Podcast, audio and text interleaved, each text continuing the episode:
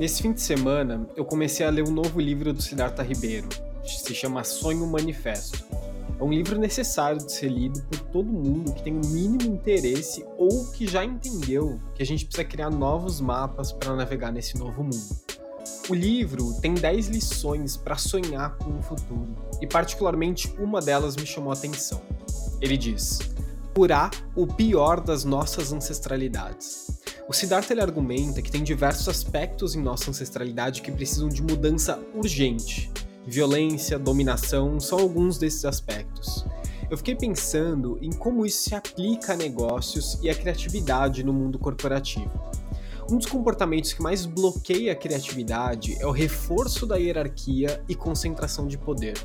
Quanto mais a gente reforça poder e mais a gente concentra em pessoas poucas e de alto escalão, menos espaço e confiança as pessoas têm em propor soluções para os desafios que aparecem na sua frente.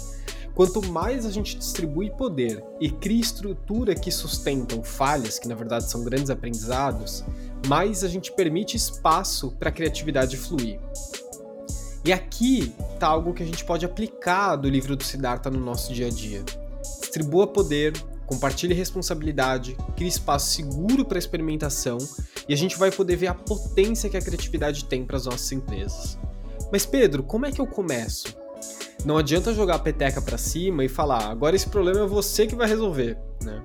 Identifique um problema, compartilha com o time, entregue responsabilidade para quem quer e tem capacidade de executar cria processo de acompanhamento para resolução de problemas, espaço para discussão facilitada.